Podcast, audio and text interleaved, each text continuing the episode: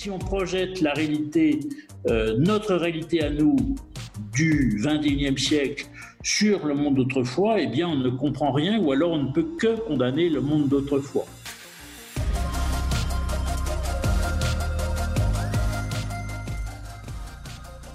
Bonjour et bienvenue à Parésia, votre balado qui prend le temps de penser. Dès leur apparition, les premiers chrétiens se sont préparés, selon l'expression de Saint Pierre, à présenter une défense devant quiconque vous demande la raison de l'espérance qui est en vous.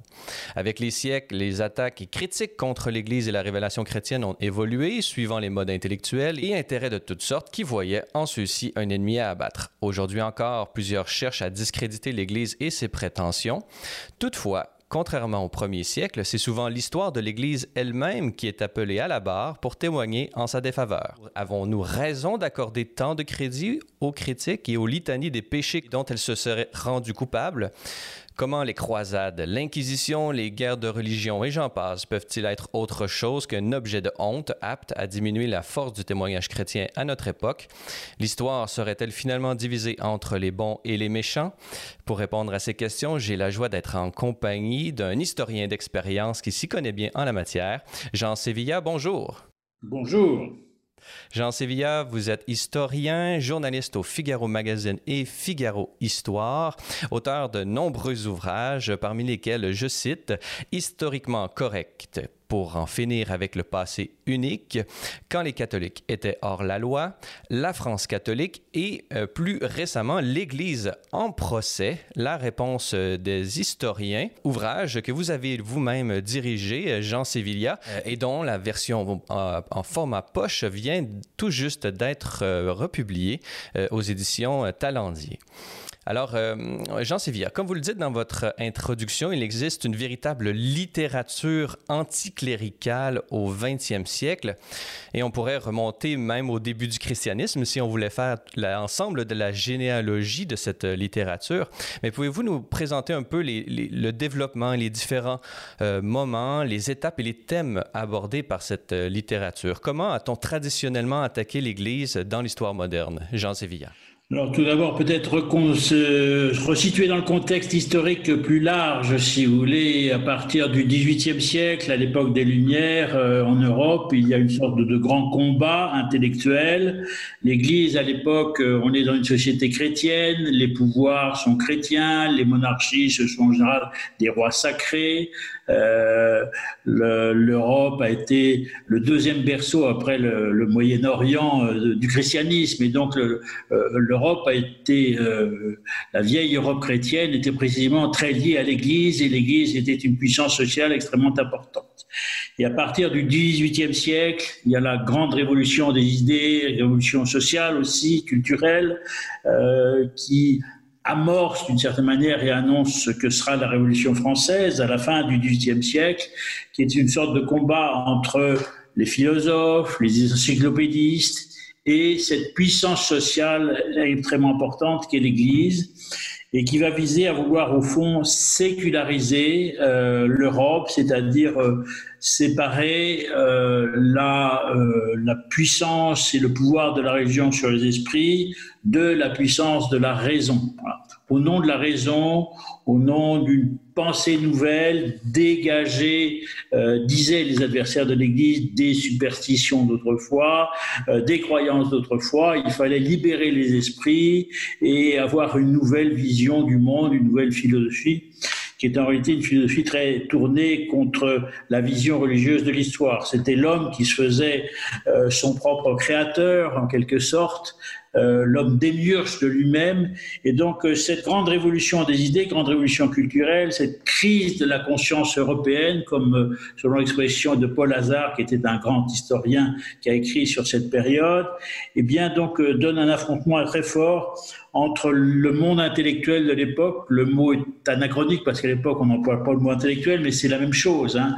euh, le monde des écrivains, des philosophes, des encyclopédistes, et puis le, les penseurs catholiques, et l'Église les penseurs catholiques. Et donc euh, euh, ce combat va viser toutes sortes de, de, de domaines. Euh, comme l'Église est encore une puissance sociale à l'époque, eh bien l'attaque est souvent un petit peu détournée. des philosophes comme Diderot, Voltaire attaquent au fond la religion chrétienne, mais ils l'attaquent de façon par des biais, parce que euh, ben, il, y a une, censure d'État, et comme dans les États sont chrétiens, ils protègent l'Église. Et donc ce sont par des manières détournées, par des images en quelque sorte, euh, que l'Église est attaquée.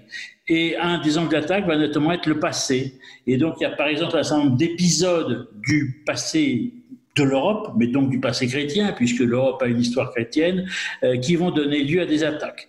C'est le cas de, on va sûrement en parler dans, au cours de votre émission, de l'Inquisition, c'est le cas des croisades, euh, c'est le cas des guerres de religion. Euh, et donc à partir du XVIIe siècle, il y a un certain nombre de, de, de moments forts de l'histoire européenne, ou de moments tragiques éventuellement, qui sont utilisés comme des instruments contre l'Église. Et donc, pour ce faire, eh bien, les, les, les théoriciens hostiles à l'Église vont déformer ces épisodes de l'histoire, vont les raconter, je dirais, à leur façon, en les dans le contexte et en les déformant, puisque c'est cela, c'est une forme de désinformation. Et donc, ça va devenir un instrument de combat contre l'Église. Le passé devient en quelque sorte instrumentalisé, il sert à lutter contre l'Église. Et puis, euh, ça va se continuer pendant, après la Révolution, pendant tout le 19e siècle. Il y a tout un courant fortement on est dans le monde post-révolutionnaire, donc euh, avec une Europe qui a été largement laïcisée. Euh, euh, alors ça dépend évidemment, la réalité n'est pas la même selon les pays, mais enfin la tendance globale est quand même dans ce sens-là. Et au XIXe siècle, il y a un fort courant anticlérical qui va se manifester dans le monde euh, des écrivains, dans le monde intellectuel, dans le monde culturel à l'époque, euh, dans toutes les nations d'ailleurs, et qui va poursuivre ce combat contre l'Église. Et un des domaines, c'est pas le seul, mais un des domaines va être de nouveau le passé de l'Église, l'histoire en quelque sorte, l'histoire tout court et l'histoire de l'Église. Et donc on va, ces adversaires de l'Église vont se servir de nouveau de ces épisodes du passé, inquisition, croisade, guerre de religion, etc., comme des instruments en, déformant le passé, en expliquant que l'Église catholique a toujours été un instrument d'oppression des consciences, euh, d'oppression sociale, et que la libération des peuples, en quelque sorte, la libération des consciences, s'est faite au fur et à mesure que l'Église était combattue. Donc c'est une vision de l'histoire qui s'est poursuivie avec le XXe siècle, euh, où là l'histoire, euh, on a un courant marxiste extrêmement fort et qui est donc anticlérical, on a du marxisme, on a du matérialisme dialectique, et on a de nouveau un certain nombre de, de passés, d'épisodes du passé de l'Église qui servent, euh, qui sont en quelque sorte, qui sont, qui sont servent d'outils, euh, d'instruments dans la bataille des idées contre l'Église.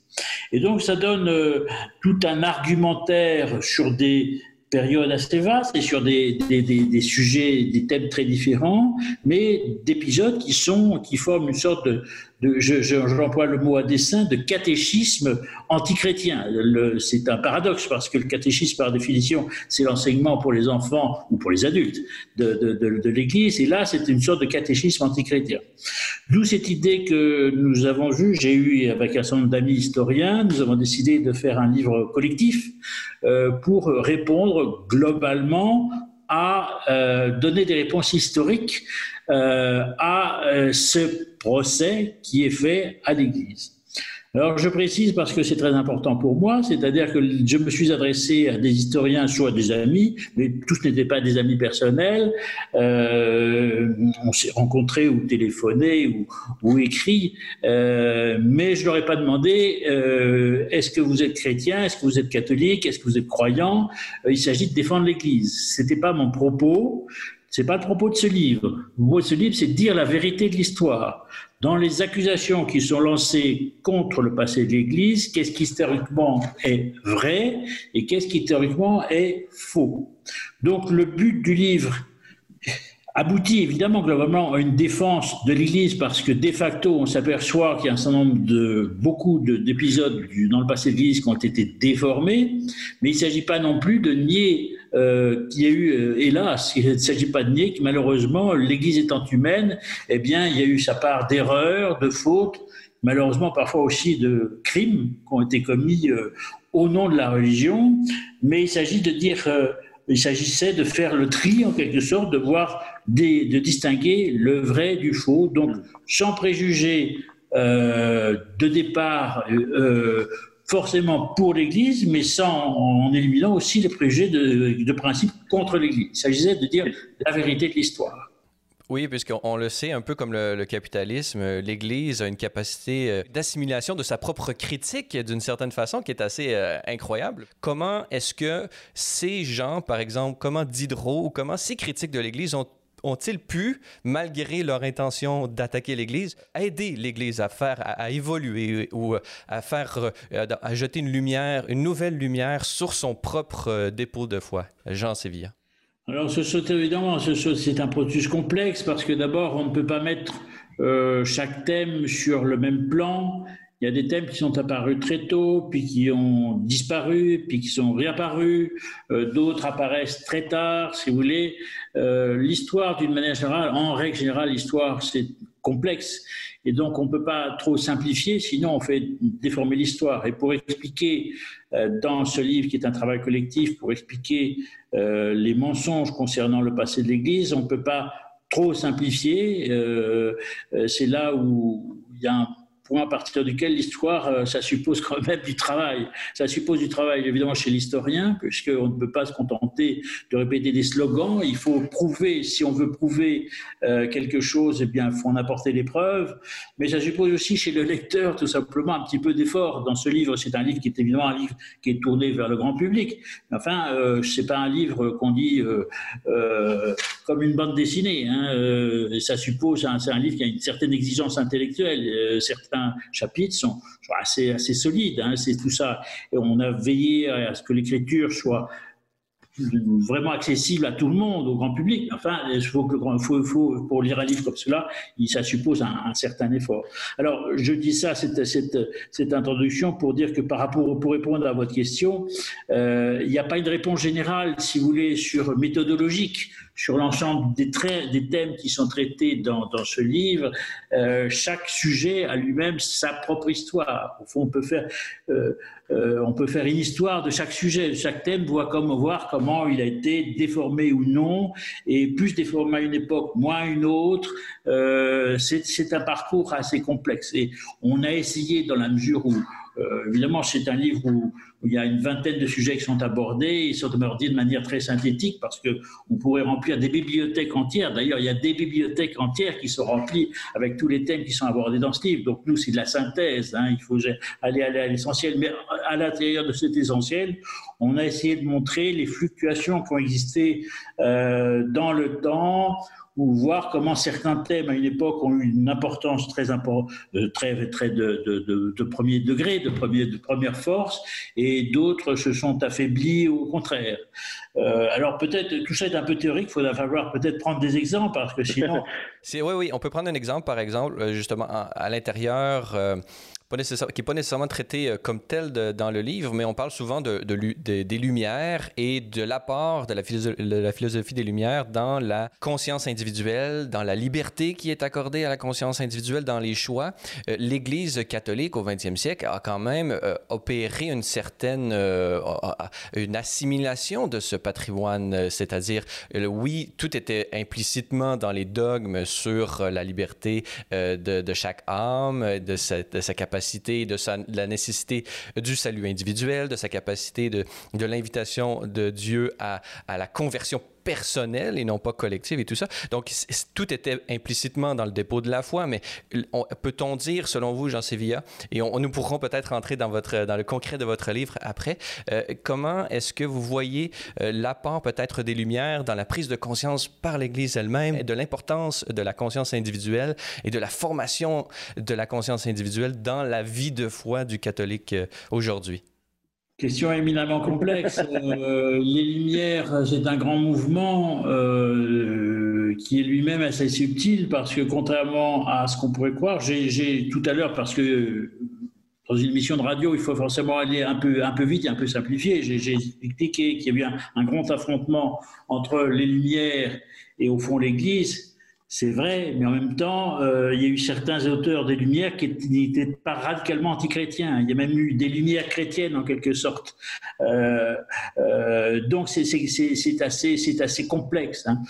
c'est une grande révolution intellectuelle que les Lumières, qui donc, selon les pays, a été plus ou moins en France, a été très, très assez tournée contre la puissance de l'Église.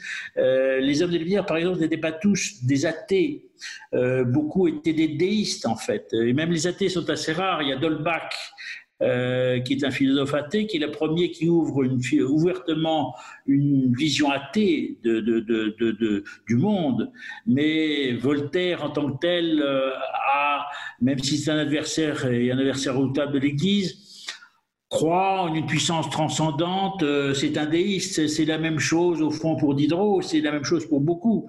Il faut dire que euh, penser que Dieu n'existe pas, c'est une, ça suppose une forme de révolution intellectuelle, si vous voulez. Hein. Il faut bien comprendre euh, que l'ancienne Europe, l'ancien monde occidental, était un monde qui était tellement lié à la foi chrétienne, où le, christianisme était tellement dans les idées, dans, dans, dans, dans l'organisation sociale, dans l'organisation, dans la vision du monde, que au fond, l'idée même que quelqu'un, enfin, que pour que quelqu'un arrive à penser que Dieu n'existe pas, c'était une révolution d'une telle radicalité qui s'est arrivée, mais il a fallu beaucoup de temps.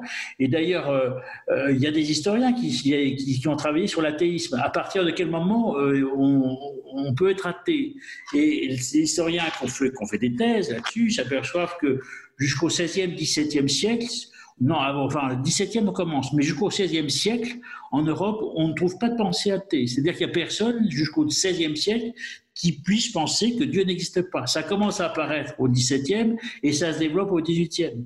Mais c'est une révolution, c'est une révolution immense, si vous voulez.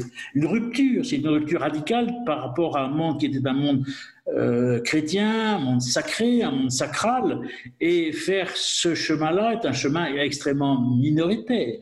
Et un chemin en plus qui était dangereux à l'époque, parce qu'on est une société, nous, il ne faut pas faire, on va peut-être le redire tout à l'heure, mais nous, nous sommes dans des sociétés de liberté de pensée, où chacun est libre de croire ou de ne pas croire, et, et la religion, même s'il a une dimension sociale, pour une large part, relève de la conviction intime, si vous voulez. Mais dans les anciennes sociétés dans les anciennes sociétés d'autrefois, pardon, euh, la société était liée à l'organisation sociale, et être un hérétique euh, était en quelque sorte euh, une faute sur le plan de l'organisation sociale. Et donc, il y avait, il y avait la censure, euh, euh, qui sont des choses que, dont on n'a plus idée aujourd'hui. Enfin, il, existe malheureusement beaucoup de censure dans nos sociétés, mais sur d'autres sujets. Enfin, personne ne va vous reprocher, on ne va pas faire un procès à qui que ce soit parce qu'il ne croit pas en Dieu ou parce qu'il va dire du mal de l'Église. Même aujourd'hui, c'est plutôt bien porté. Voilà.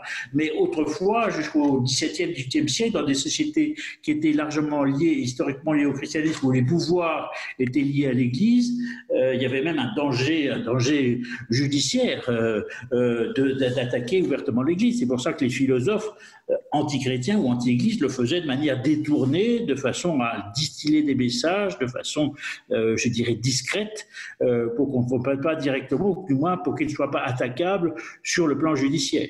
Dans votre euh, livre euh, et dans votre pratique d'historien, c'est arrivé plusieurs fois dans vos ouvrages, Jean Sevilla, vous avez manifesté euh, un peu votre façon de répondre aux objections que l'on porte ou les réductions ou les imprécisions, le manque justement de, de méthodes scientifiques lorsqu'on considère l'objet Église à travers son histoire. Alors pouvez-vous nous, nous déployer, si vous le voulez bien, les différents écueils méthodologiques duquel les historiens et, toute personne qui veut, qui s'intéresse à l'histoire doivent-ils euh, se prémunir? On a souvent en tête l'anachronisme comme étant le plus grand péché de l'historien. Jean Sévilla, pouvez-vous nous parler de ces écueils méthodologiques auxquels les historiens doivent se prémunir?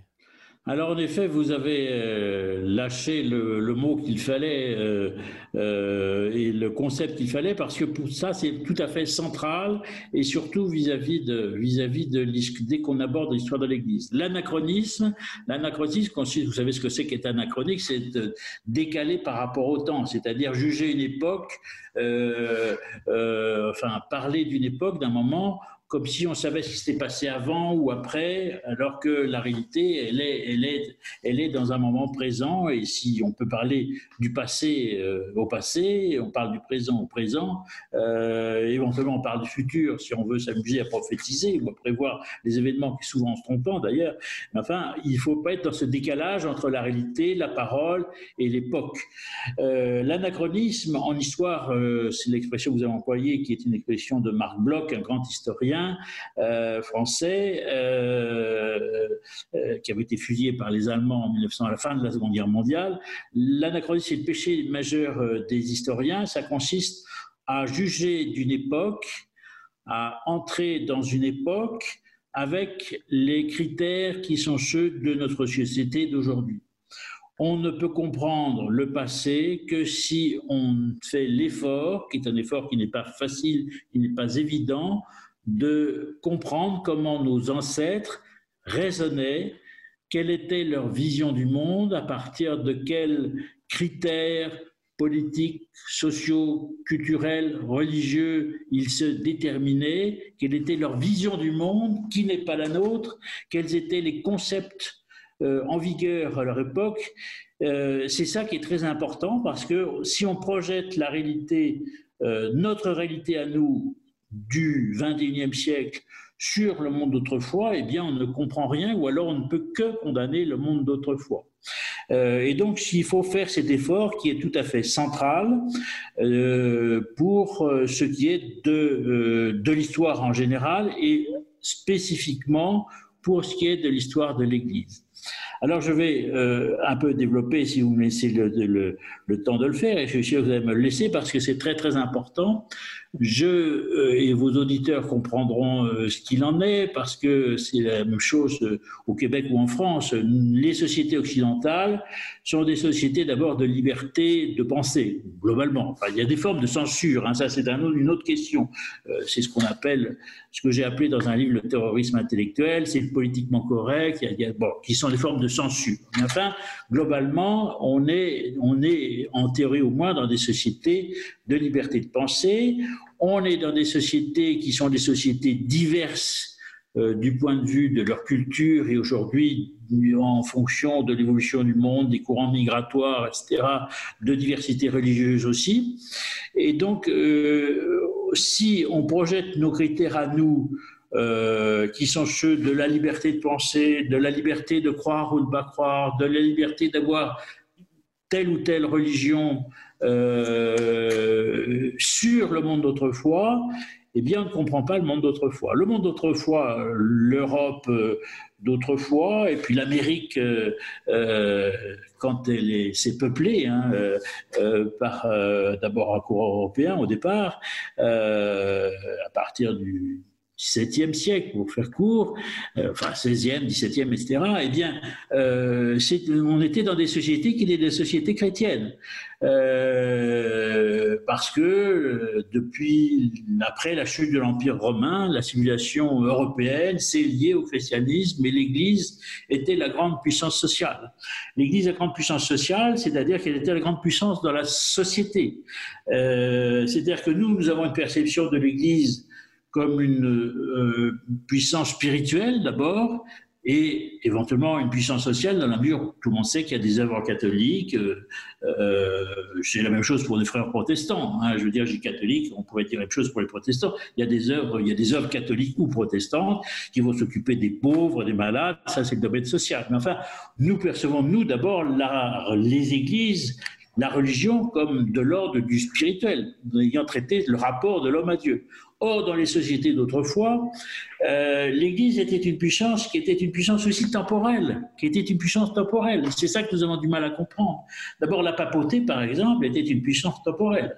Il y avait des États, des États du pape, les États pontificaux, et donc le pape euh, jusqu'à la disparition des États pontificaux en 1870, le pape était un souverain, les papes en Europe étaient des souverains temporels. Ils défendaient leur territoire qui couvrait, euh, à une époque, le, les, États pontificaux ont couvert le tiers, grosso modo, le tiers du nord de l'Italie, ce qui est quand même extrêmement important. Et donc c'était un pouvoir, un pouvoir le pape était en même temps un souverain temporel qui défendait ses intérêts en tant que chef d'État, qui participait à des guerres, qui participait à des coalitions militaires. Ça nous paraît euh, c'est un, autre monde à tous égards. Hein. Euh, on n'imagine pas le pape François euh, commander une armée pour défendre ses frontières, mais je veux dire, ses prédécesseurs faisaient ce travail-là parce que c'était l'histoire, c'était la réalité de la papauté. Et donc, c'était donc déjà une organisation de la religion extrêmement différente. Et dans chaque pays, en dehors de, de, la papauté elle-même, des États pontificaux, dans chaque pays, l'Église était une puissance sociale. Euh, parce que l'Église, eh bien, par exemple, c'est lié à l'histoire. L'Église était la puissance qui s'occupait de l'enseignement. Il ne faut pas oublier que les universités, le concept même d'université n'est pas un concept, pas un concept laïque, c'est un concept chrétien. Les premières universités en Europe étaient, étaient fondées, la théologie y était enseignée, c'était même la science reine, c'était des, les universités étaient des institutions chrétiennes, des institutions catholiques. Alors il y avait des universités aussi de médecine, bien sûr, de sciences, avec euh, toutes les limites de la science euh, autrefois, évidemment. Euh, mais enfin, mais c'était des institutions d'église. Et la première institution dans la société qui s'occupait de l'école, c'est-à-dire d'apprendre aux enfants les choses minimales qui sont écrire, lire, compter, hein, parce que dans toutes les civilisations, c'est le premier béaba qu'on apprend aux enfants, mais c'était l'Église. Euh, c'était l'Église qui s'occupait des écoles. Euh, ça a été souvent des œuvres religieuses par des congrégations religieuses. Il y a eu des, dizaines et même des centaines de congrégations féminines, de, religieuses, euh, qui se sont occupées de l'éducation des enfants dans l'histoire de l'Église. Et donc l'Église, si vous voulez, s'occupait donc de l'enseignement, l'Église s'occupait de la santé. Il ne faut pas oublier que les hôpitaux, les premiers hôpitaux, comment s'appelait un, un, hôpital dans l'Ancien Monde? Un hôtel-Dieu. Pourquoi ça s'appelle hôtel-Dieu? Parce que c'était des maisons qui étaient des maisons fondées par l'Église et parce que l'Église considérait qu'il était son devoir devoir de charité, et bien de s'occuper des malades. Et donc, dans tout l'ancien monde, dans tout l'ancien monde, et c'est vrai chez vous au Québec. Oui, nous avons, nous avons toujours deux hôtels-dieux, l'hôtel-dieu de Montréal et l'hôtel-dieu de Québec. Donc, euh, nous, on a encore les vestiges de ce temps. Dans, dans l'ancien monde, c'était l'Église qui s'occupait des hôpitaux. Et donc, euh, et ça a été comme ça pendant très longtemps. Voilà. Donc, l'Église était une puissance d'enseignement, c'était une puissance qui s'occupait de la santé, c'était une puissance culturelle. Euh, si vous voulez, le mécénat euh, d'art, ce que nous appelons nous en termes modernes de mécénat, mais c'était l'Église, la puissance mécène. Toutes ces messes qui étaient composées par des grands compositeurs, Jean-Sébastien Bach, qui était luthérien, mais peu importe, je veux dire, on pourrait trouver la même chose avec des compositeurs de musique classique, euh, catholique, je veux dire, euh, on les payait, ils étaient payés parce qu'ils avaient un travail, et, mais ils étaient payés par l'Église. Et je veux dire, tous ces peintres, tous ces tableaux magnifiques, ces orfèvreries qu'on a, euh, qui étaient créées par des artisans, ces gens-là ont été payés parce qu'ils créaient des œuvres qui étaient, devenaient des œuvres d'art, mais qui étaient qui était faite pour l'Église. Et donc l'Église avait aussi cette fonction culturelle. Donc dans l'ancien monde, il faut bien voir que l'Église n'était pas simplement une puissance spirituelle, c'était une puissance sociale, une puissance temporelle, qui exerçait des fonctions d'enseignement, des fonctions dans la santé, des fonctions dans la culture. Et donc c'était aussi un acteur économique. C'est très important parce que l'Église avait des biens considérable. Mais c'est bien considérable. Eh bien, il servait précisément à payer les œuvres sociales dont elle s'occupait.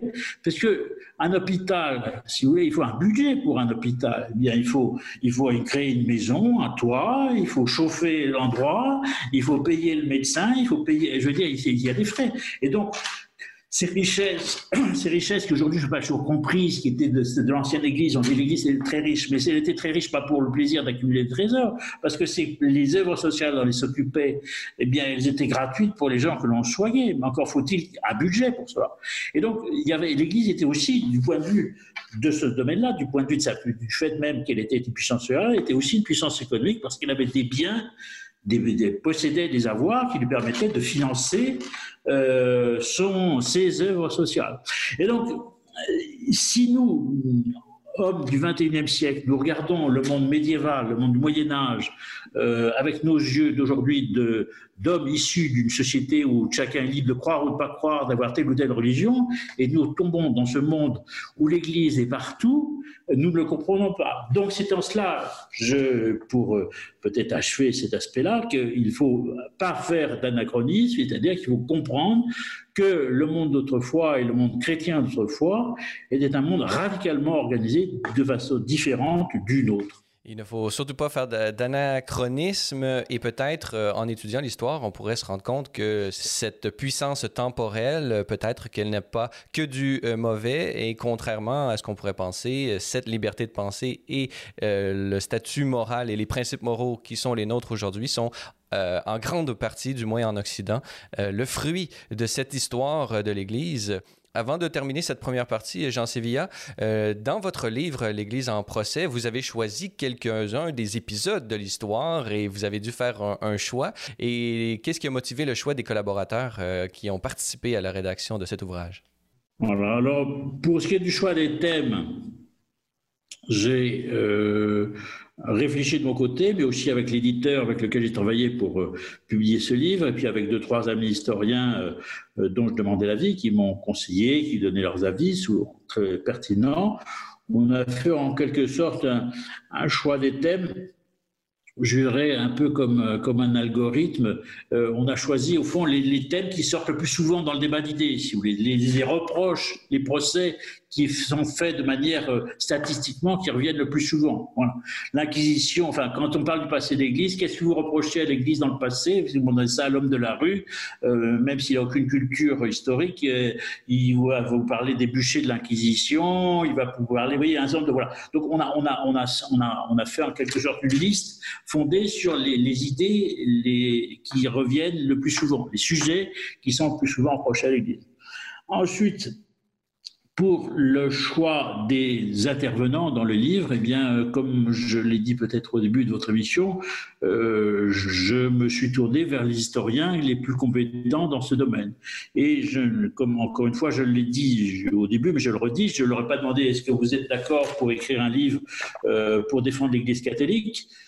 Ils savaient qu'évidemment il y avait un peu ça derrière, mais que ce n'était pas le but en soi. Je leur demandais, dites-moi la vérité, racontez-moi l'Inquisition, dites en vérité, qu'est-ce, qui est vrai dans ce qu'on dit sur l'Inquisition, qu'est-ce qui n'est pas vrai voilà.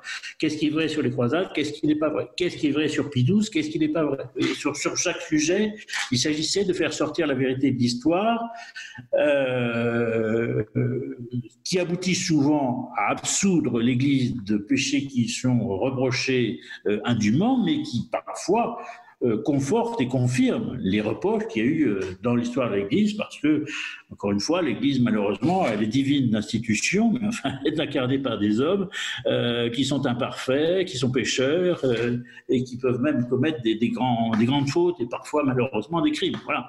Donc, il s'agit de dire la vérité, et pas d'inventer des fables.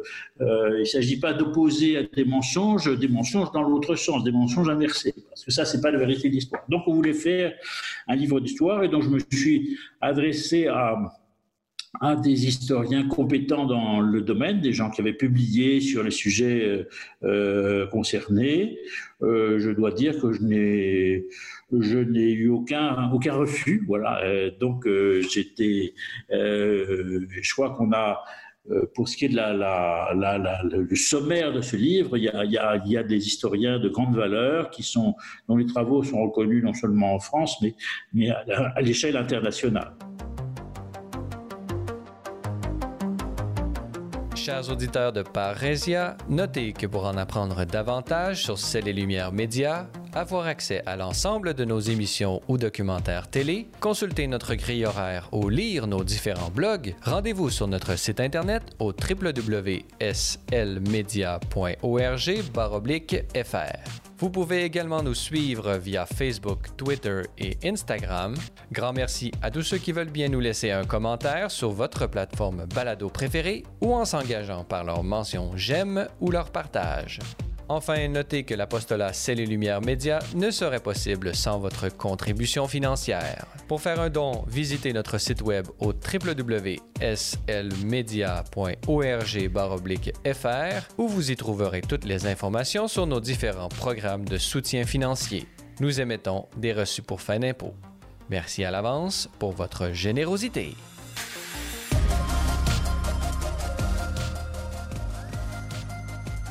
Nous sommes toujours en compagnie euh, de l'historien et journaliste au Figaro Magazine et au Figaro Histoire, Jean Sévilla, euh, qui, euh, comme nous l'avons pu en discuter dans la première partie de cette émission, vient de publier en, aux éditions en, format poche, aux éditions du Talendier, le livre L'Église en procès, la réponse des historiens, où notre invité, Jean Sévilla, qui est avec nous, a dirigé le travail de plusieurs en la matière et j'aimerais qu'on puisse continuer euh, sur la lancée qui était la nôtre et approfondir certaines euh, des, euh, certains de, des chapitres qui se trouvent dans ce livre avec vous, Jean Sevilla. Chapitres qui sont dédiés, comme vous l'avez mentionné, à certains griefs ou certaines objections que l'on fait contre l'Église aujourd'hui. Euh, au 21e siècle. Alors, euh, si vous le permettez, euh, vous l'avez vous l'avez mentionné dans, dans, la première partie de cette émission, l'Inquisition. L'Inquisition, on, doit faire plusieurs distinctions pour comprendre de quoi il s'agit, puisque c'est une institution qui s'est déployée à travers les siècles et qui a une, qui a une incarnation dans certains pays de, et qui s'est déployée d'une manière différente selon toutes ces ramifications que vous allez certainement nous faire avec nous. Jean Sévilla, euh, qu'est-ce que l'Inquisition d'abord et euh, l'Inquisition peut-être plus spécifiquement euh, médiévale? L'Église s'est-elle rendue coupable d'un péché mortel? Jean Sévilla. Alors, pour que l'Église ait été mortellement coupable d'un péché, concernant l'Inquisition, il faudrait pour cela juger l'Église avec nos yeux d'aujourd'hui. On va retomber sur ce que je disais tout à l'heure, il ne faut pas juger, à propos de l'acquisition, il ne faut pas juger ce phénomène-là avec nos yeux d'aujourd'hui. Encore une fois, nous, nous sommes dans une société de liberté, de liberté de pensée, de liberté de croyance. Dans le monde médiéval, puisque vous me posez la question au sujet de l'inquisition médiévale, dans le monde médiéval, la religion est un, euh, un des éléments de l'ordre social, en quelque sorte. Euh, elle est évidemment, euh, elle touche la relation entre l'homme et Dieu, bien entendu, par euh, son aspect spirituel, mais l'Église et la foi sont de l'ordre de la relation sociale dans la mesure où on a au Moyen Âge cette conception de l'Église qui est en quelque sorte l'ecclésia, c'est-à-dire la communauté des croyants. Il y a cette idée qui vient du début du christianisme où l'Église c'était la communauté des croyants. Et quand l'Église, quand toute la société est devenue chrétienne, eh bien toute la société est devenue la communauté des croyants. Et l'incroyant ou l'hérétique pose un problème à la société, parce que dans une société euh, où une société du, forcément du consensus, où on n'interroge pas la liberté individuelle, euh, eh bien, il faut appartenir à cette communauté. Et celui qui sort de cette communauté par son comportement ou par ses croyances euh, qui ne sont pas orthodoxes, en quelque sorte, se met en quelque sorte en, défaut vis-à-vis -vis de la société. Et donc, la société va se donner le droit de traiter le déviant sur un plan religieux. La société considère comme légitime de traiter le déviant sur un plan religieux comme un déviant euh, social, en quelque sorte comme un délinquant. Euh, et c'est pour ça que l'Inquisition va, euh, dans la mesure où l'Inquisition au départ se donnait pour les médiévales, naître dans le sud-ouest de la France et une partie du nord, euh, nord-est de l'Espagne pour traquer l'hérésie, l'hérésie médiévale, c'est-à-dire l'hérésie qui était l'hérésie cathares, qui était une philosophie euh, en quelque sorte dualiste, fondée sur l'opposition du bon et du mal, mais pas au sens chrétien de l'opposition entre Dieu et le diable. C'était, il y avait l'idée que le monde était tout entier organisé autour d'une puissance, euh, d'une puissance duale et euh, que ne seraient sauvés que des purs, des parfaits, euh, qui étaient euh, ceux qui se réservaient un sacrement secret, comme une sorte, en quelque sorte, comme une secte. Et donc l'Église combat cette hérésie-là. Elle a d'abord combattu de manière pacifique par la prédication. C'est dans ce cadre-là qu'a été fondé l'ordre dominicain par Saint Dominique Dominique de Guzman, qui est euh, au départ un religieux espagnol, qui va fonder un ordre de frères prêcheurs euh, qui sont, euh, qui Saint Dominique avait compris que la richesse de l'Église de l'époque pouvait choquer déjà. Hein, euh, et donc, euh, Saint-Dominique a dit il faut que nous ayons des prédicateurs qui soient pauvres. Et donc, le principe des ordres prêcheurs, des dominicains, c'était qu'ils allaient pieds nus, enfin en sandales, euh, mendier, mendier comme des mendiants, euh, et aller prendre en leur prêchant euh, la parole chrétienne, mais de façon extrêmement pauvre. C'était la première intuition de, de l'ordre dominicain, c'est ça, ce sont des prêcheurs qui vont qui allaient dans les campagnes et euh, en mendiant, euh, donc euh, même n'ayant aucun, n'ayant aucun bien. Voilà. Et donc la prédication a commencé et puis, euh, euh, malgré tout, l'hérésie cathare se maintenait, et donc, euh, peu à peu, l'Église, enfin le pape, l'Église et les pouvoirs temporels étant soutenant ce principe, ont admis, le, lancé le principe de l'inquisition, qui est le principe d'une justice d'une justice d'Église, mais qui,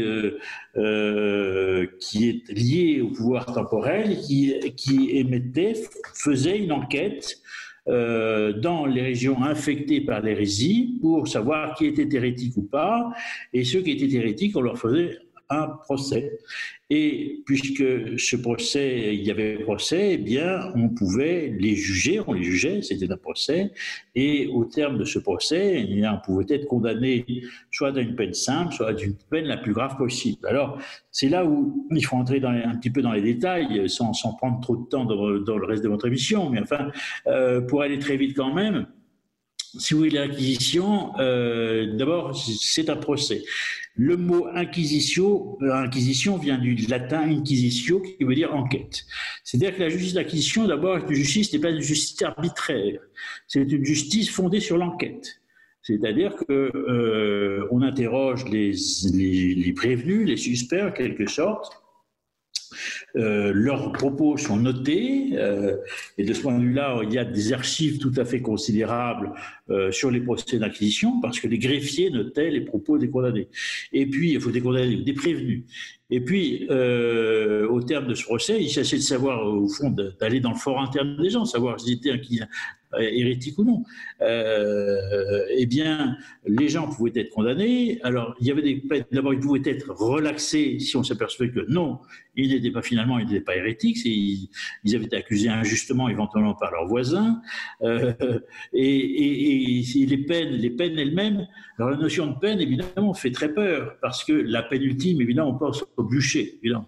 Alors, on sait, euh, les historiens de l'acquisition montrent que la peine capitale, d'abord, a été euh, statistiquement euh, n'a représenté que 1 à 3% des peines euh, prononcées par les tribunaux d'inquisition et que les autres peines, c'était des peines du tout autre nature. Eh bien, c'était des peines, on pouvait être forcé de faire des prières, forcé à payer une dîme à l'église, c'est-à-dire de l'argent, on pouvait être contraint à avoir une peine pour faire un pèlerinage. Euh, il y avait aussi des peines de prison, des peines de prison qu'on pouvait faire chez soi, c'est-à-dire qu'on était, on devait rester enfermé chez soi, comme, comme pour les confinements dans notre monde moderne, si vous voulez. Et donc, euh, et donc cette, cette, institution-là a existé jusqu'à ce que l'hérésie cathare s'éteigne dans, le sud-ouest de la France. Mais ce qui est intéressant, que vous l'avez mentionné, euh, qu'on ce passage de l'arbitraire à l'enquête, euh, on peut imaginer qu'à la même époque, il y avait beaucoup de gouvernants euh, ici et là, peut-être en dehors de l'Europe, où est-ce qu'on était dans l'arbitraire? C'est la volonté pure du roi qui s'appliquait sans avoir une justice et sans prendre en compte la version de l'accusé. Et donc, ce passage de l'arbitraire à l'enquête par l'entremise de cette institution de l'Inquisition, peut-on y voir un, un, progrès ou une évolution positive dans l'histoire juridique?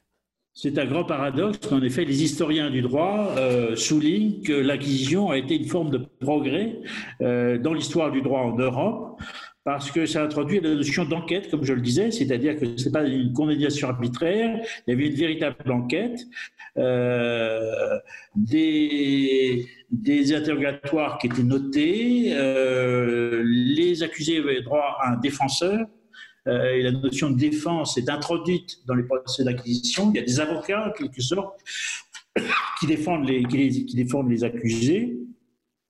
Et donc, de ce point de vue-là, ça n'est pas du tout une justice arbitraire, c'est une justice très formaliste, très papacière, et où les peines, les peines capitales sont, encore une fois très mineures. Alors, on a beaucoup l'image parce qu'il y a tout un courant notamment de peintres au 19e siècle anticléricaux qui ont peint nombreuses scènes euh, d'inquisiteurs. On voit, euh, si vous voulez, des, juges qui sont des moines, euh, qui ont l'air effrayants, qui, sont avec des victimes pantelantes qu'on a à peu près torturées, qui sont à leurs pieds. Tout ça, je ne dis pas que ça n'a pas existé, mais si on prend que ces images-là, si vous voulez, c'est une vision tout à fait faussée. Mais ce qu'il faut retenir aussi, c'est que tout ce que je dis là, nos éditeurs pourraient euh, croire que je suis en train de défendre l'Inquisition. C'est pas ça. Il faut comprendre comment ça fonctionnait dans un autre monde. évidemment, si on prend l'Inquisition aujourd'hui, euh, qui encore une fois, nous sommes une société de la liberté de penser, de la liberté de croyance, etc., c'est scandaleux. Mais dans le monde de l'époque, ça se concevait, ça se concevait. Et d'ailleurs, il n'y a pas eu de contestation radicale de l'institution de l'acquisition à l'époque. c'est une chose qui, était, qui a été admise par la société pour autant qu'on puisse le déterminer. Il y a eu beaucoup de travaux d'historiens, il y a toujours travaux d'historiens sur l'inquisition. Il y a une autre inquisition qu'il faut dire malgré tout parce que c'est les, gens confondent les deux. C'est l'inquisition espagnole. C'est encore autre chose. L'inquisition espagnole, est lancée en Espagne quand l'Espagne fait son unité politique et que les rois d'Espagne, les rois catholiques, ont fondé l'idée veulent faire un royaume catholique, si vous voulez. C'est Ferdinand d'Aragon, Isabelle de Castille, et ils veulent faire un royaume catholique, et ils le fondent sur l'unité religieuse. Et donc, ils veulent l'unité de leur, euh, royaume, et notamment dans un pays où les, Juifs étaient assez nombreux, euh, eh bien, on a fait, on a forcé les Juifs à se convertir au christianisme, euh, et les, les, les, on a fait, on a, ils faisaient des enquêtes pour savoir si les juifs convertis étaient vraiment convertis. Alors, au regard de nos critères à nous, c'est extrêmement choquant. Euh, c'est évident, évident. Euh, c'est choquer, euh, c'est attaquer la liberté de conscience, c'est attaquer la liberté de religion. Mais encore une fois, dans l'Espagne du XVIe siècle, on est dans un autre contexte, dans une autre conception du monde. Moi, je pense qu'il vaut mieux qu'on soit sorti de cette conception-là, parce que je pense que la société de liberté me paraît préférable à cette société de contrainte. Sur, un plan personnel, j'en suis persuadé. Mais comme historien, je n'ai pas à émettre des jugements de type moral sur le passé, sur un passé qui a cinq siècles, plus cinq ou six siècles, si vous voulez. Euh, le de l'historien, c'est d'expliquer comment fonctionnait ce système-là. C'est un autre système, c'est une autre vision du monde puis un jour, on a tourné la page et l'Inquisition été terminée. L'Église elle-même a cessé, l'Inquisition a été supprimée par l'Église elle-même, si vous voulez, et même pour partie condamnée par, par, l'Église elle-même. En fait, il faut avoir un jugement juste sur l'Inquisition et Jean-Paul II, euh, pour euh, euh, ça n'est pas si vieux que ça, Jean-Paul II avait souhaité que, soit organisé un grand colloque d'historiens sur l'Inquisition. Ce colloque a eu lieu au Vatican il y a maintenant une vingtaine d'années, mais c'était extrêmement important. Il faut donc dire la vérité sur l'Inquisition, mais dire la vérité, ça suppose de, de dire euh, euh, quels ont été ces, éventuellement ces, ce qu'il pouvait avoir de, de, déviant vis-à-vis de l'intuition, de l'intuition chrétienne première vis-à-vis de la foi, c'est certain, mais ne pas lui reprocher ce qui ne doit pas lui être reproché, parce qu'il faut se remettre dans le contexte d'une époque. Une autre question qui est abordée euh, dans, dans ce livre, L'Église en procès, c'est celle de, de, la modernité. L'Église, euh, bon, aussi, comme vous l'avez fait euh, dans votre enquête préalable dans la distinction de quelles questions allait être approfondie, on parle souvent de l'Église contre le progrès, une Église souvent euh, qualifiée de réactionnaire, qui serait toujours en, réaction euh, négative contre les évolutions euh, sociales et, tout ça. dans votre livre, il y a un fabuleux article qui se pose la question, l'Église est-elle contre la modernité? Alors, est-ce que vous pouvez nous, nous expliciter un peu, lorsqu'on utilise ce mot de modernité, à quoi fait-on référence et est-ce que l'Église est fondamentalement contre cette réalité? Jean Sévilla. Alors, la question est encore une fois extrêmement complexe parce que le mot de modernité est un mot, pour, j'ai employé un mot un peu savant, pardonnez-moi, polysémique, c'est-à-dire qu'il peut avoir plusieurs significations. Hein. Euh, la sémantique, c'est la science du, du sens des mots. Or, moderne, on peut mettre tout. on peut prendre, c'est assez amusant d'ailleurs, on peut dire, on peut prendre moderne dans un sens critique euh, j'aime pas ça, c'est trop moderne, et puis dire oh, celui-là il n'est pas moderne, c'est trop vieux. Vous voyez, c'est un mot qui, qui va, on, y met un peu ce qu'on veut. Voilà. Alors la modernité, c'est évidemment un peu la modernité euh, philosophique, la modernité sociale, culturelle. Le fait est qu'il y a eu un grand passage, je dirais, dans le monde, euh, on l'a déjà évoqué au début de l'émission, mais il faut y revenir, on était dans un monde, dans un monde, le monde ancien est un monde sacral, un monde religieux. À partir du XVIIIe siècle, euh, on a un monde de séparation, quelque sorte de sécularisation du monde, euh, et un monde surtout au fur et à mesure où l'homme euh, devient le créateur de, de lui-même, en quelque sorte. C'est l'homme qui, se crée. Et puis, euh, en accélérant même avec les années modernes, hein, le, temps tout moderne, depuis un, un demi-siècle dans, dans l'Occident, on a un hyper-individualisme, c'est-à-dire qu'on considère que l'individu est la réalité suprême et que l'individu a tous les droits, les droits de déterminer sa vie, ce qu'il croit, ce qu'il ne croit pas. Il a le droit de choisir euh, euh, son type de vie, ses croyances, il a le droit de choisir sa sexualité, il a même le droit de choisir son sexe. Euh, je veux dire, c'est un hyper, un hyper individualisme qui est dans la, dans la même continuité, en quelque sorte, ces idées que chacun construit ce qu'il est, euh, sans obéir à une, norme objective, sans obéir à une norme transcendante, que chacun est libre. Euh, et donc, euh, comment l'Église réagit-elle vis-à-vis de cela? Alors l'Église s'est adaptée d'une certaine manière à la modernité. La modernité n'a pas été créée par l'Église. L'Église l'a vécu. L'Église a vécu cette modernité, l'a affrontée. L'Église a affronté schématiquement entre la Révolution et le 19e siècle, euh, accepté, alors qu'on était autrefois dans des pouvoirs sacrés, eh bien, l'Église a été confrontée dans toutes les sociétés à des pouvoirs qui devenaient des pouvoirs séculiers, parfois des pouvoirs euh, qui n'étaient pas chrétiens du tout. Et l'Église a dû accepter la démocratie dans sa forme moderne. L'Église a dû accepter euh, cette sécularisation-là, le monde post-révolutionnaire en tout cas, en quelque sorte, et l'Église a dû, euh, se, positionner, face à cette, grande, à ce grand bouleversement. Euh, et de même aujourd'hui, l'Église doit se positionner face à ce monde, euh, toutes les, révolutions sociales ou sociétales, comme on dit euh, aujourd'hui, qui ont lieu en matière de, sexualité en matière d'identité, euh, d'identité personnelle, d'identité personnelle sexuelle, d'identité, toutes sortes d'identités. L'Église doit se positionner. Or, l'Église doit trouver un bon équilibre. Elle, elle, essaie, de trouver des bons équilibres. Alors, à chaque fois, elle a trouvé des, parfois, ça a été un peu tâtonnant parce qu'il fallait trouver euh, ces révolutions étaient si profondes et si fortes que l'Église a mis du temps pour trouver le bon langage. Euh, sûrement, le Concile Vatican II, en son époque, a été une, volonté euh, d'adaptation du discours de l'Église euh, au monde nouveau. En même temps, l'Église elle-même s'est aperçue après que parfois il fallait un peu corriger Vatican II. D'une certaine manière, Jean-Paul II a aussi un peu corrigé Vatican II. s'est aperçu que, d'ailleurs, on s'aperçoit que le c'est assez drôle comme l'histoire est toujours mouvante. Quoi. Il y avait euh, certaines croyances, euh, enfin une vision que le, euh, au début, dans les années, au début des années 1960, on croyait que le monde allait vers un certain type de monde qui n'est pas celui vers lequel on est allé. Et donc, il y a des institutions fondamentales de Vatican II qui étaient pour répondre à un monde qui finalement n'est pas arrivé ou qui a duré 3-4 années. parce qu'on est retrouvé dans d'autres, on est retrouvé dans un monde avec d'autres conflits, d'autres d'autres nouvelles conflictualités, d'autres nouvelles difficultés. Ce qui est intéressant dans votre, euh, ce que vous manifestez, c'est, euh, bon, vous la présentez, peut-être les témoignages historiques qu'on voit, on voit souvent l'Église, l'institution comme étant euh, dans une logique d'affrontement. Vous avez employé ce mot, mais si on changeait l'angle d'analyse, ne pourrions-nous voir, et peut-être si on se réfère à des analyses comme celle de, Marcel Gauchet, qui voit dans la religion chrétienne la religion de la sortie de la religion, ne, ne pourrait-on pas aussi voir la modernité comme telle et les principes que vous avez mentionné comme étant euh, euh, des enfants euh, du christianisme et l'Église a dû embrasser, peut-être dans une logique d'affrontement parfois, le mouvement qu'elle avait elle-même engendré?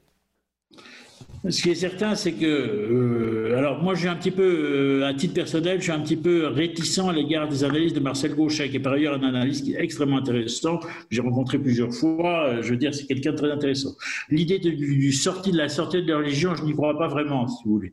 Euh, on est sorti de la religion, mais pour inventer d'autres religions, si vous voulez. Notre, donc, euh, on s'est inventé d'autres divinités. Le monde, le monde s'est déchristianisé, mais pour prendre comme argent, euh, euh, pardon, pour comprendre que pour une nouvelle divinité, je veux dire prendre l'argent, le sexe, euh, si vous voulez, l'homme moderne, il a, il a d'autres, s'est débarrassé de la vieille religion chrétienne, mais il a pris d'autres divinités. Il s'aperçoit maintenant que ces divinités-là peuvent aussi être extrêmement contraignantes et peuvent restreindre sa liberté. Hein, je et donc, euh, euh, oui, je suis libre de me droguer, mais quand je m'aperçois que, euh, bah, la drogue me détruit, bah, ça pose un problème sur cette liberté. Euh, oui, je suis libre d'avoir la sécurité que je veux, mais si je m'aperçois qu'au bout de ma sécurité, il n'y a qu'une désespérance parce que j'ai eu 50 000 aventures dans ma vie, euh, c'est le désespoir. Donc on s'aperçoit aussi que euh, euh, c'est pour ça moi la notion de sortie de la religion, je suis assez sceptique. Ce qui est certain, ce que je voulais dire,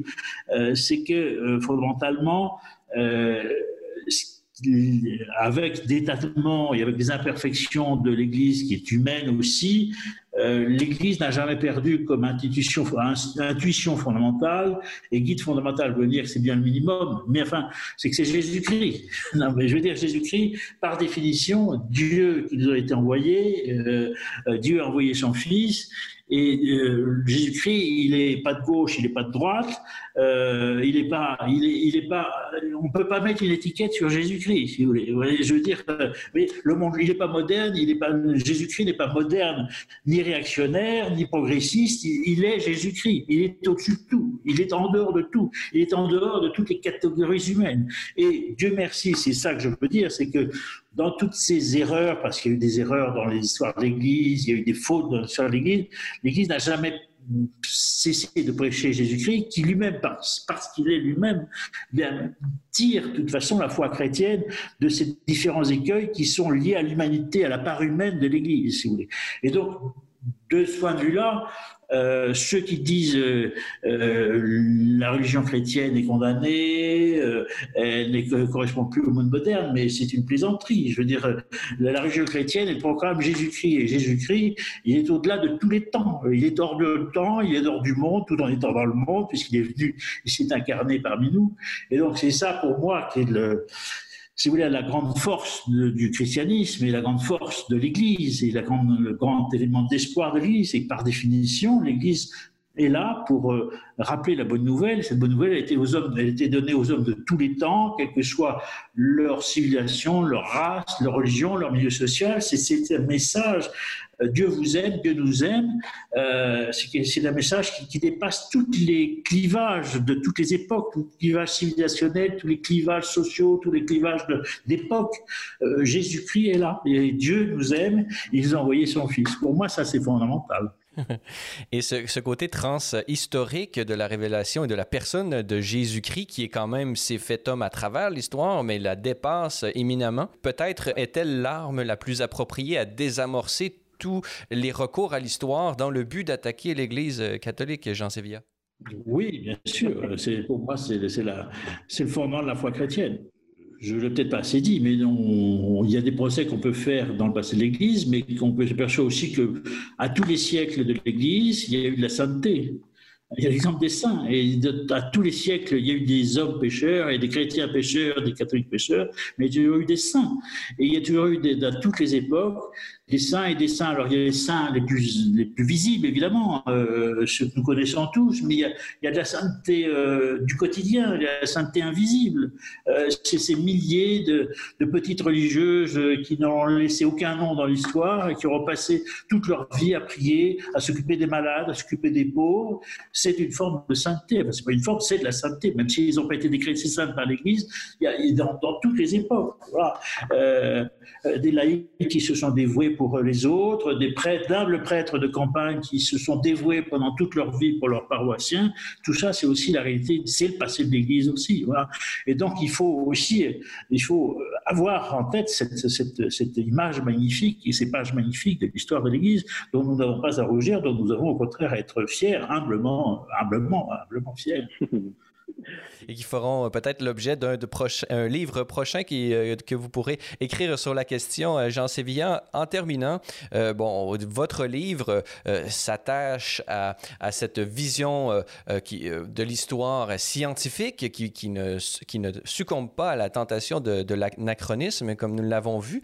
mais malgré cette scientificité, cette volonté, cette ouverture à la vérité de l'histoire de la part de l'Église et, et de l'histoire, on se rend compte justement de l'ensemble des distinctions euh, qui, doivent être faites et que vraiment l'histoire n'est pas faite euh, du combat entre les bons d'un côté et les méchants de l'autre. Il y a beaucoup de, ramifications et de détails à prendre en compte lorsqu'on analyse l'histoire et l'histoire de l'Église en, particulier. Mais euh, devant cet effort qui est le vôtre, on sent souvent la culture populaire comme étant imperméable à toutes ces distinctions. Est-ce que c'est pas un, un peu décourageant pour un historien comme vous, Jean Sevilla?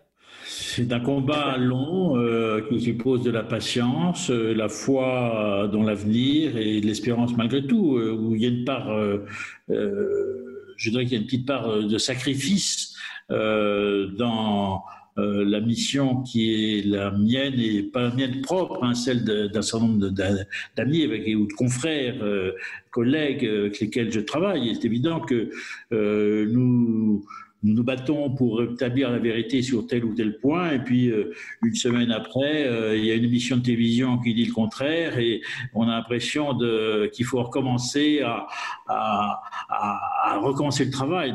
Il y a des jours, effectivement, rétablir la vérité sur l'histoire, c'est comme euh, vider la mer avec une petite cuillère, selon une image un peu, un peu difficile. Donc, mais c'est pas pour ça qu'il faut, il faut renoncer. il y a un proverbe chinois qui dit qu'il vaut mieux allumer une chandelle dans la nuit que de maudire euh, l'obscurité, eh bien, c'est le travail que j'essaye modestement de faire. Et nous vous en remercions, euh, les auditeurs euh, de Parésia, pour ce travail qui est le vôtre et qui, nous éclaire pour avoir une vision juste de l'histoire de l'Église, non, seulement pour rétablir les faits, mais également connaître les véritables grandeurs et les véritables misères de l'histoire de l'Église. Je rappelle à nos auditeurs que vous êtes historien et journaliste au Figaro Magazine et Figaro Histoire, auteur de nombreux ouvrages, dont celui dont nous avons eu la joie de, discuter ensemble euh, brièvement, puisqu'il y a beaucoup de contenu dans ce livre, L'Église en procès, la réponse des historiens euh, aux éditions euh, Talendier, qui vient tout juste de paraître en format poche et dont vous étiez le directeur de rédaction. Alors, Jean Sémilla, merci beaucoup d'avoir été avec nous. C'est moi qui vous remercie. Voilà, c'est tout pour notre balado de cette semaine. N'hésitez pas à communiquer avec nous via Facebook ou Twitter si vous avez des questions ou commentaires concernant nos thèmes ou nos invités. C'est toujours un plaisir de vous lire et d'entendre vos réactions. La semaine prochaine à Parésia, on parle de la spiritualité en 2021 avec l'archevêque de Montréal, Monseigneur Christian Lépine. Parésia, une production Celle et Lumière Média. Je suis Francis Denis et n'oubliez pas que la parésia de la foi doit correspondre l'audace de la raison. Allez, bonne semaine.